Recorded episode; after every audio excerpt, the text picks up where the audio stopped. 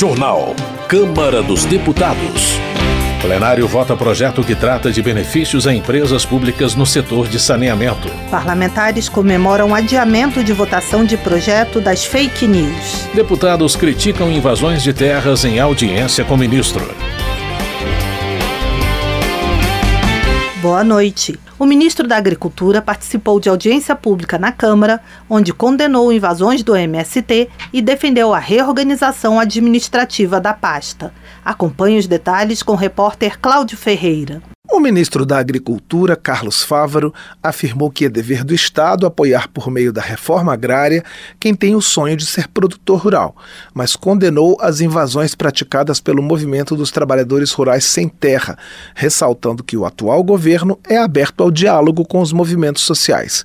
Em audiência pública da Comissão de Agricultura da Câmara, vários parlamentares criticaram as ocupações feitas pelo MST diante das críticas pelo compartilhamento de órgãos como a CONAB, Companhia Nacional de Abastecimento, entre os Ministérios da Agricultura e do Desenvolvimento Agrário, o ministro Carlos Fávaro defendeu a transversalidade de ações entre os ministérios e lembrou das diferenças entre os diversos tipos de produtores rurais que justificam essa ação de mais de um órgão. Qual a diferença e qual a necessidade de ter dois Ministérios de Agricultura? Um voltado aos pequenos e outro aos médios e grandes produtores. É que o médio e grande produtor tem capacidade de contratar engenheiro agrônomo, tem capacidade de contratar engenheiro ambiental, tem capacidade de buscar crédito, se não do plano safra, mas de recursos internacionais, de trades, tem mecanismos próprios de tocar a sua propriedade e dependem menos do Estado para desenvolver a sua atividade. Já um agricultor familiar, não. Parlamentares como o deputado Coronel Meira, do PL de Pernambuco,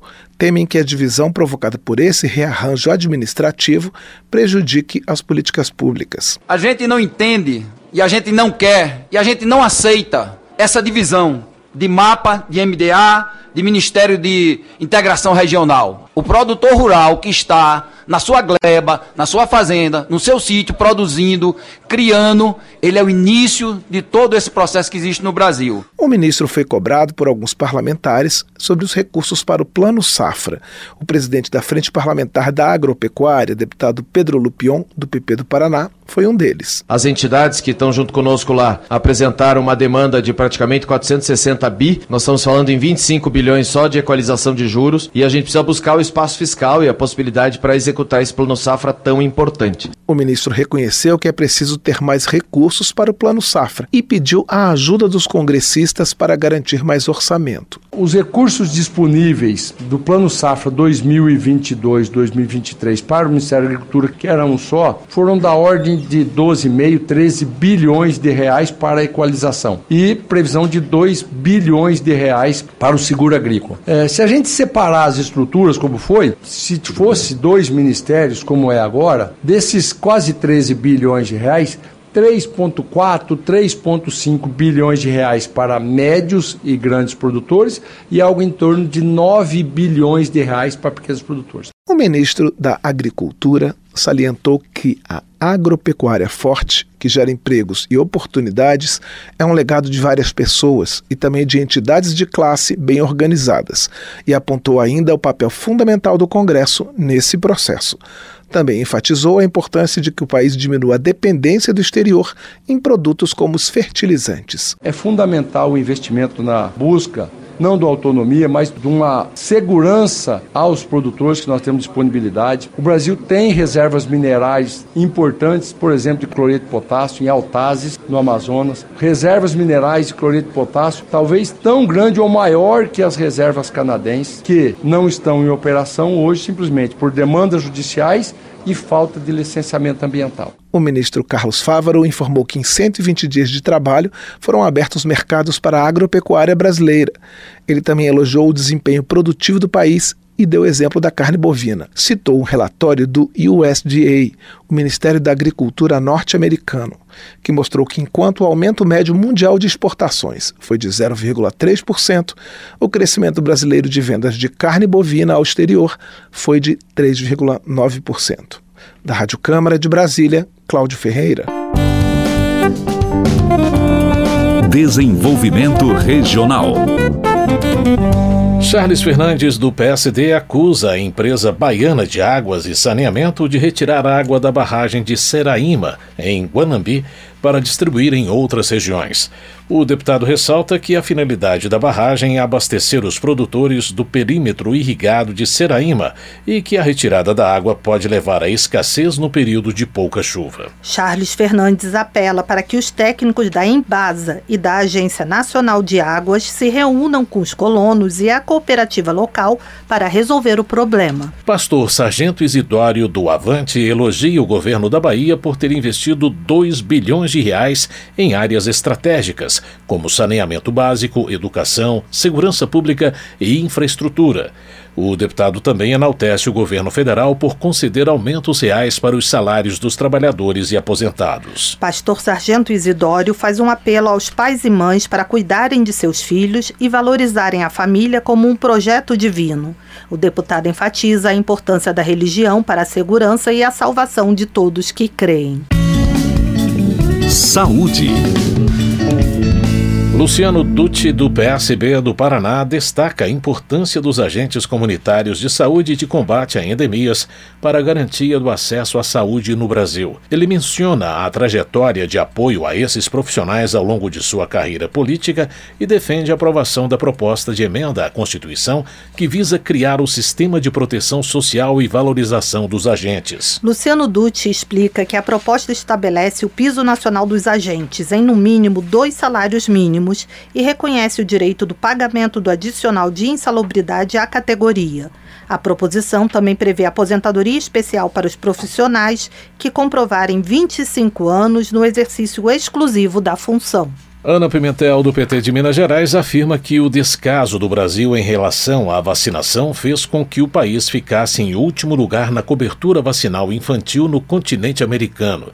A deputada atribui grande parte dessa situação à condução do ex-presidente Bolsonaro durante a pandemia. Ana Pimentel lembra que o negacionismo do governo passado custou vidas e contribuiu para o enfraquecimento da vacinação no país. A deputada menciona que o lançamento da Frente Parlamentar da Vacina será uma medida que tentará reverter essa situação. Osmar Terra, do MDB do Rio Grande do Sul, fala de sua experiência em gerenciamento de pandemias e critica as medidas de lockdown e quarentena implementadas durante o período de crise sanitária por conta da Covid. Osmar Terra afirma que a esquerda precisa aprender mais sobre vacinas. Segundo ele, quem teve a doença não precisa ser imunizado, uma vez que a produção de anticorpos evitaria nova contaminação. Direitos Humanos. Célia Chacriabá, do pessoal de Minas Gerais, destaca a ampliação da representatividade dos povos originários na Câmara. A deputada ressalta que os povos originários representam 5% da população brasileira, mas protegem 80% da sociobiodiversidade. Célia Chacriabá também pede aumento no orçamento para o sistema de saúde indígena, que corre risco de colapso. A parlamentar salienta a importância da criação de especialidade focada no fortalecimento da saúde indígena dentro do programa Mais Médicos. Educação. Duarte, do PSB do Maranhão, questiona a Prefeitura de São Luís pela contratação sem licitação de uma empresa para fornecer alimentação escolar para 90 mil alunos.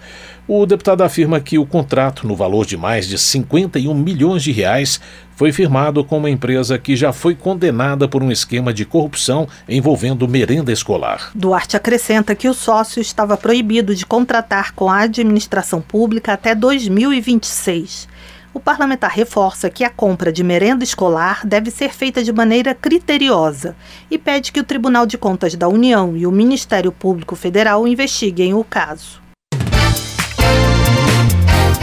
Carlos Jordi, do PL do Rio de Janeiro, critica o projeto de combate às fake news ao dizer que ele é uma miscelânea de pautas tratadas de forma muito vaga que pretendem esconder a censura por trás do texto. Carlos Jordi lamenta o fato do projeto ter sido retirado de pauta, porque, do contrário, teria sido rejeitado. O parlamentar cita noticiários segundo os quais o governo teria liberado 10 bilhões de reais em emendas em troca de votos favoráveis à proposta. O Tony de Paula, do MDB do Rio de Janeiro, defende o posicionamento das grandes empresas da internet, as Big Techs, que têm feito campanhas contra a aprovação do projeto das fake news.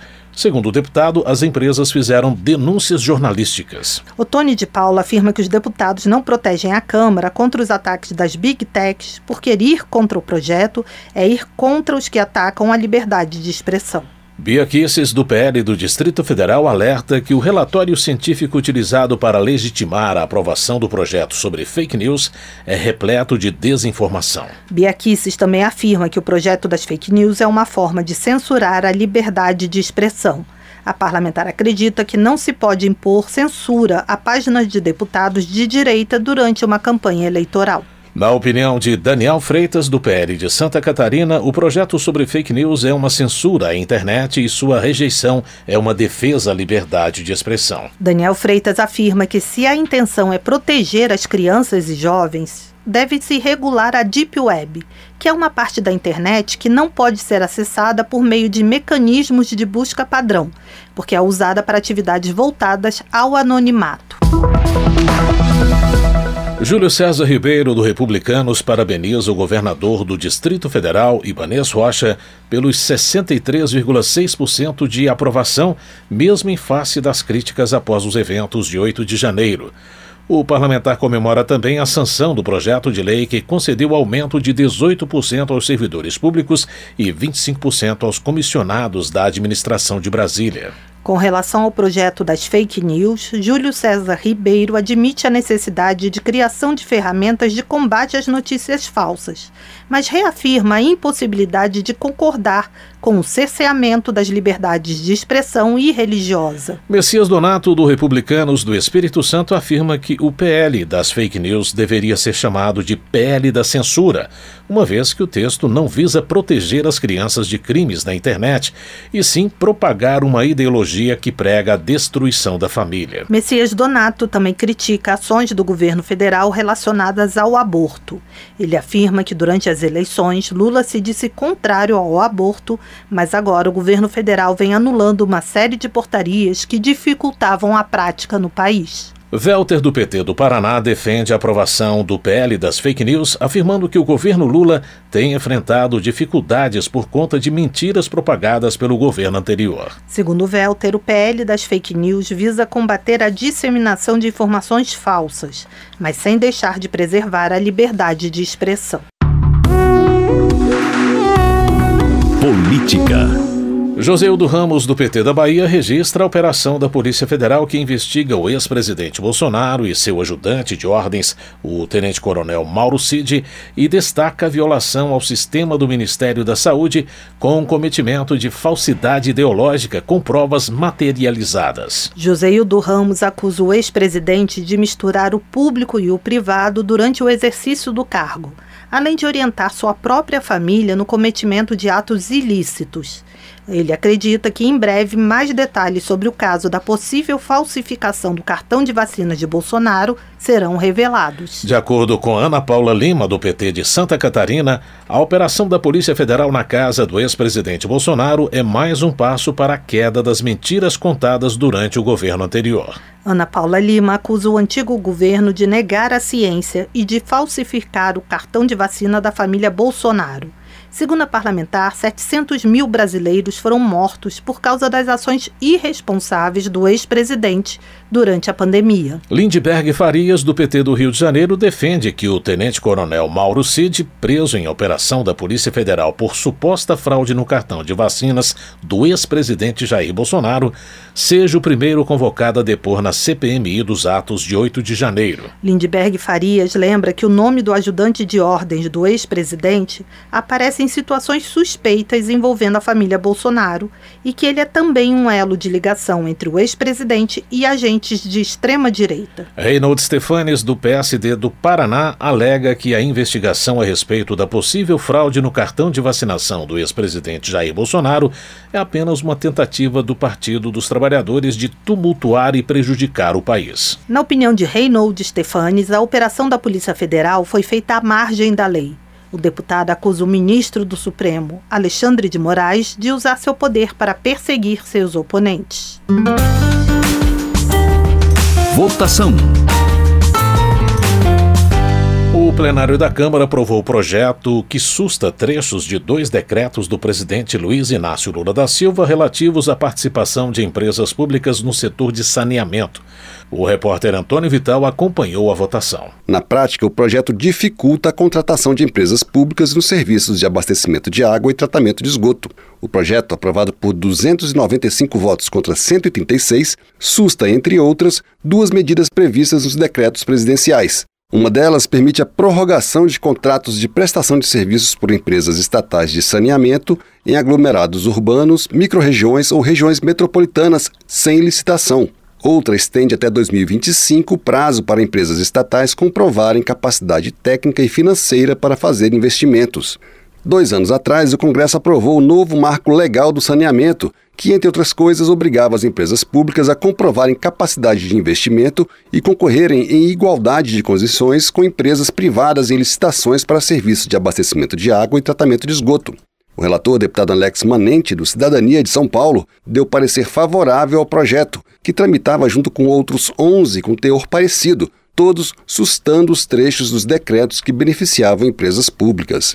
A maioria do plenário concordou ainda com a justificativa de que um decreto não pode alterar lei aprovada pelo Congresso. A votação provocou um intenso debate no plenário. A bancada do governo defendeu os decretos presidenciais como fundamentais para garantir a participação de empresas públicas no setor de saneamento. Já os favoráveis à derrubada das alterações no marco legal do saneamento argumentaram que as empresas estatais não atenderam à necessidade de universalização de abastecimento de água e tratamento de esgoto. Foi o que disse a deputada Adriana Ventura, do Novo de São Paulo. O que foi feito pelo governo Lula, atacando o marco do saneamento, é uma afronta à população mais pobre. Vamos lembrar que no nosso país se fala tanto de desigualdade, se fala tanto de pobreza e de defesa aos mais pobres. 35 milhões de pessoas não têm acesso à água tratada. 100 milhões de pessoas não têm acesso à coleta de esgoto. Para a deputada Fernanda Melchiona, do PSOL do Rio Grande do Sul, as empresas privadas só terão interesse em áreas lucrativas e os decretos de Lula retomavam o dispositivo aprovado pelo Congresso. Porque aqui está se acabando com a possibilidade de contratação com as agências públicas para regionalizar o saneamento do país. Parte do decreto foi o artigo 16, aprovado pela Câmara dos Deputados e pelo Senado e vetado pelo Bolsonaro, para proteger a possibilidade de centralizar, regionalizar e garantir que o povo mais pobre tenha direito a saneamento, que as empresas públicas não sejam impedidas de participar. O deputado Fernando Monteiro, do PP de Pernambuco, autor de um dos projetos que estava sendo analisado junto com o projeto aprovado, justificou a derrubada dos decretos com o argumento de que as alterações no marco do saneamento prejudicavam as empresas privadas, que anunciaram investimento de mais de 80 bilhões de reais em 21 leilões de concessão de serviços desde 2021. Fernando Monteiro disse que tentou negociar com o governo alterações no decreto, mas não obteve resposta. O silêncio, para mim, muitas vezes fala mais alto. E ele falou mais alto que o governo não queria acordo, que o governo não queria conversar, queria apenas ganhar tempo. Mas hoje quero aqui, de forma um pouco triste, porque aprendi na minha vida a construir pontes. E essa ponte hoje não foi colocada porque o governo ficou calado e esse calado foi o não a um acordo. O líder do governo, o deputado José Guimarães, do PT do Ceará, tentou sem sucesso adiar a votação do projeto, com o argumento de que estava negociando com o governo um acordo sobre o assunto depois que o plenário aprovou o regime de urgência para a proposta, apontou interesses econômicos na derrubada dos decretos presidenciais. Aqueles que estão defendendo, que defenderam esse novo marco de saneamento, não tiveram a preocupação com aqueles que mais precisam, porque o que prevaleceu foi interesse econômico para as grandes que ajudaram, que financiaram e que, portanto, isso é que está em jogo. Não está em jogo saneamento rural nem água rural, não. Está em jogo é isso. Há interesses econômicos por trás. O marco do saneamento estabelece metas para o setor, como a universalização dos serviços de água e esgoto até 2033 o projeto que susta trechos de dois decretos do presidente Luiz Inácio Lula da Silva sobre participação de empresas públicas no setor de saneamento seguiu para análise do Senado. Da Rádio Câmara de Brasília, Antônio Vital. Termina aqui o Jornal Câmara dos Deputados, com trabalhos técnicos de Everson Urani e apresentação de José Carlos Andrade e Mônica Tati. Uma boa noite para você. Uma ótima noite para você. A Voz do Brasil retorna amanhã. Você ouviu. A Voz do Brasil. Boa noite.